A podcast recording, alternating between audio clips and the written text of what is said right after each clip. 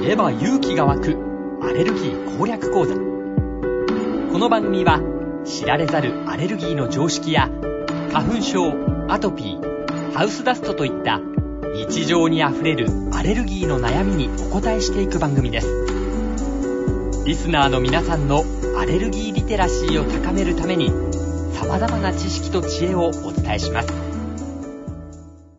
知れば勇気が湧くアレルギー攻略講座番組ナビゲーターの伊海雄一です。札幌市アルバアレルギークリニック院長の鈴木康信先生に、アレルギーに関する様々な知識や知恵など教えていただきます。鈴木先生、よろしくお願いします。よろしくお願いします。さあ、鈴木先生、今回のテーマは、ジンマシンです。鈴木先生、ジンマシンって、これはアレルギーの一種なんですかうん。まあ、仲間ですよね。仲間なんですかやっぱりうんあ仲間そうな仲ん間です。医学的になんか言うと、ちょっと難しくてもあれなんですけど、簡単に説明していただけ医学的に簡単にですか 医学的に、医学的に分かりやすく。 わかりやす く。まあちょっとじゃあ、最初難しく言ってみますよ。お願いします。ジンマシンって定義があって、はい全部の病気がそうなんですけど、ルールがあって、ルールを出してるかどうかで決まってくるんですよ。ほう、ルールがある。はい。そうなんですよ。ジンマシンっぽいねとかじゃなくて、ルールを出してるかどうかで決まるんですよ。はい。でそのルールが、まあはいちょっと医学的に言うと、ジンマシンっていうのは、はい。方針、すなわち、後半を伴う一過性、原曲性の不種が病的に出没する疾患であり、多くはかゆみを伴ううんっていう定義があるん ですよ。なるほど。今、漢字があんまり浮かばなかったんですけど。 でこれを、い要するに簡単に言うと、はい。よくわかんないけど盛り上がっちゃったり赤くなっちゃったりするのが皮膚に出てくる場合あるよね。うんそ。の時って結構かゆいよね。うんそれがジンマシンだよってことなんですよ。めちゃくちゃ分かりやすいじゃないですか。わかりやすいですね。 あ、定義があるんですね。もう皮膚が、あの、ボコって盛り上がったり、そうです、そうです。赤くなったり、そうです。かゆみがある。かゆみがある。で、多くの場合は、その、出たり消えたりする。出たり消えたりするっていうのも定義の一つ。はい。だから、出っ放しではないんですよ、基本的に。そうなんですね。あ、じゃあ出っ放しのものは逆に、ジンマシンではなくて、他の何かっていうことなんですかそうです、そうです。だから、まあ、出っ放しって言っても、まあ、右足に出たと思ったら、左、左足に出たりするのうんが、1ヶ月繰り返してるとかっていうのは、ジンマシンですけど、うんはい。 1回右足の膝のところに出たやつが、うんもう1ヶ月消えないとかっていうのは、それジンマシンじゃないですか。そうなんですね。同じ場所に出続けてるのは違うと。違う。まあ、うん、そう。あ、そうなんですね。うんちなみに、これ、ジンマシンって、私もたまに急に出ることあるんですけど、うん原因って、主な原因とかってあるんですか原因はほとんどなくて、95%原因ないんですよ。そんなにないん原です因あかるのは5%ぐらい。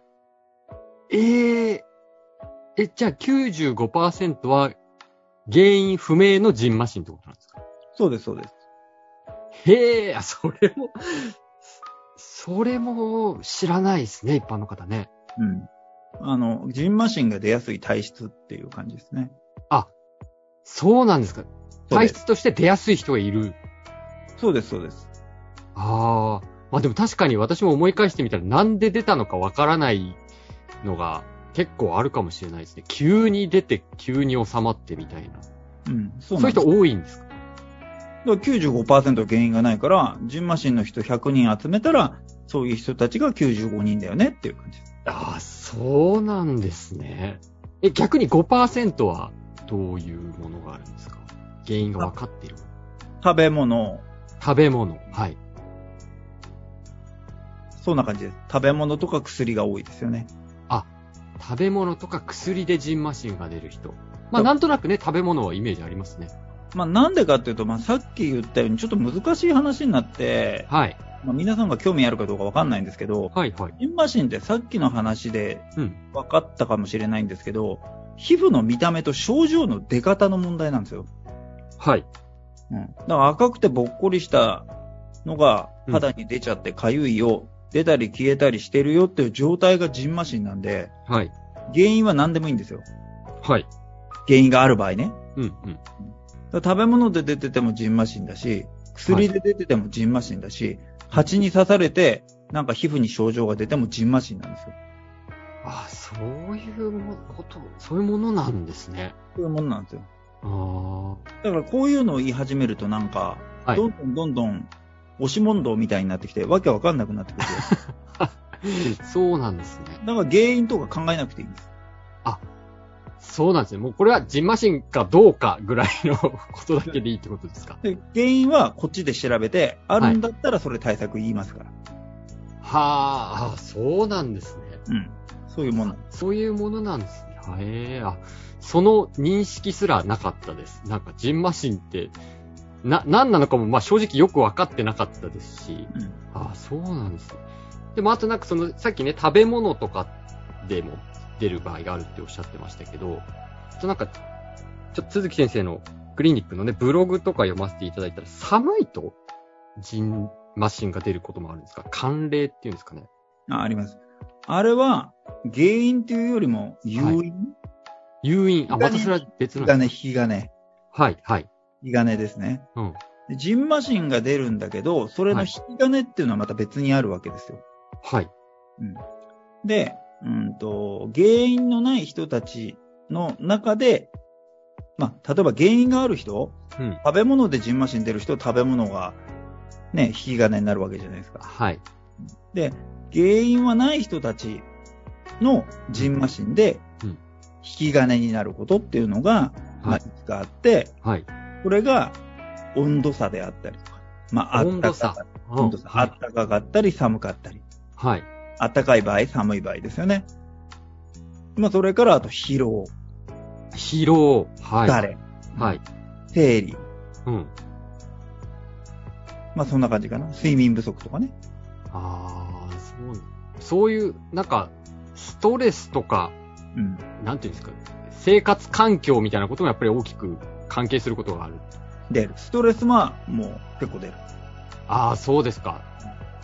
実際にそういう患者さんもいらっしゃったりするんですかいっぱいいます。で、大体自分で分かってるんで、何がストレスか。はい。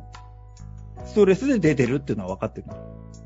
ああ、そうなんですね。それはじゃあ、単純かもしれないですけど、ストレスとなっているものを取り除けば治るものなんですか治ります。ただ、自分で分かってて、病院に来るってことは、自分では取り除けないから来てるわけで。はい、はい。だまあそうにですよね疲労とかですよね。はい。やめればっていう話になるんだけど、そんなに簡単にやめれないじゃないですか。やめられないですね。はい。こういう感じなんですよ。ああ、そうなんですねうん。そうか。いや、でもなんか正直、ジンマシンって、あんまり病気みたいな、治療が必要みたいなイメージがあんまりないのかなと思うんですよ。なんか放っておいて収まるもの。まあしばらく放っといたら治るものみたいなイメージがあるんですけど、でもそのブログ読ませていただくと、治療が必要な場合もあるんですね。治療が必要な場合しかないですけど、あ、もう治療必ず必要。うん。いや、だって、延々出続けるわけじゃないですか。例えば、はい。 1年前からジンマシン出ている人っていうのは、2はい年後ジンマシン出るんですよ。はい。勝手には収まらないじゃないですか。もう1年出続けてるんだから。うん。ま治療必要ですよね。あそうですね。たとえ1年に1回出るんだとしても、はい。 1年に1回毎年繰り返してるんですよね。ダメだよねっていう話なんですよ。ええそうか。じゃあ、それはどうやって治していくものなんですかクリニ基ック本。的には、はい。飲み薬で、ジンマシンって中途半端にでも出てると延々出続けるんですよ。そうなんですね。だから一回バチンと完全に出ませんという状態作らないといけないんです。そうなんですか。そうです。で、飲み薬で。飲み薬。それ、どのくらい飲み続けるとか、もうずっと飲み続けるってことなんですか半年から1年。半年から1年。で、それ終わったら徐々に減らしてって、まあ大体、うん長い人でも2年とか。あ、でも、それくらい定期的にちゃんと薬を飲んでうん。治していくと。あええあえそんな、ジンマシンのそういう治療をされてる方って、でもいらっしゃるんですね。えーまあアレルギーのクリニックですからね。あ いらっしゃるんジですねって言われるか。ンマシンいやいやいや、言われても。うんあ、いら、いや、正直ジンマシン、さっき言ったように僕の感覚ではなんか、まあ、ほっとくも、ほっとくしかないのかなって思ってたんですけど、やっぱりその、感知というか、しっジンかりマとシンって、はいその後結構重症になって、しまうんですよ。重症になることがあるんですか、皮膚基本的には皮膚だけなんだけど、お腹痛くなったり、はい。心臓に、呼吸、心臓とか呼吸にも症状くるんですよ。えひどくない。かゆいだけじゃないんですかかゆいだけじゃないです。呼吸呼吸心臓そうそう、ジンマシン出たと同時に呼吸苦しくなってとかっていうのは結構ある。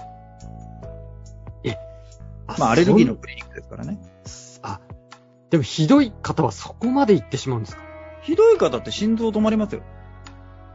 いらない。そうなんですか しし当然知らないです。ジンマシンがひどくなって、心肺停止はちょっと聞いたことがないですね。寒冷ジンマシンに多いです。そうなんですか前の病院にいた時は大体2、3年に1人は心肺停止で運ばれてきて、蘇生して、あの、来ていただいてっていうようなことをやってましたね。あ、救急で運ばれてくるんですね。そうです、そうです。で、で明らかにアレルギーだって分かったら、はい。電話かかってくるんで。はあ、そうですか。じゃあ、ジンマシンってそんなに簡単に考えない方が、私みたいに簡単に考えない方がいいものを、いいです、いいです。だから重症の人たちは注射で治療するんで。注射治療もあるんですかあります、あります。はあ。そうか、これはちょっと認識を改めなければいけないですね。ジンマシン、ただ痒くなって収まるのを待つのではなくて、うん。ちゃんと病院に行って、まあ飲み薬、ひどい場合には注射うん、で治療して、まあ要はジンマシンが出ない状態にするってことですかね。そうです、そうです。あ、その必要があるんですね。はい。これは、あの、聞いている方も、あの、認識を、ジンマシンに対しての認識をぜひ改めていただければと思います。えーということで、知れば勇気が湧くアレルギー攻略講座、札幌市アルバアレルギークリニック院長、鈴木康信先生に伺いました。鈴木先生、ありがとうございました。ありがとうございました。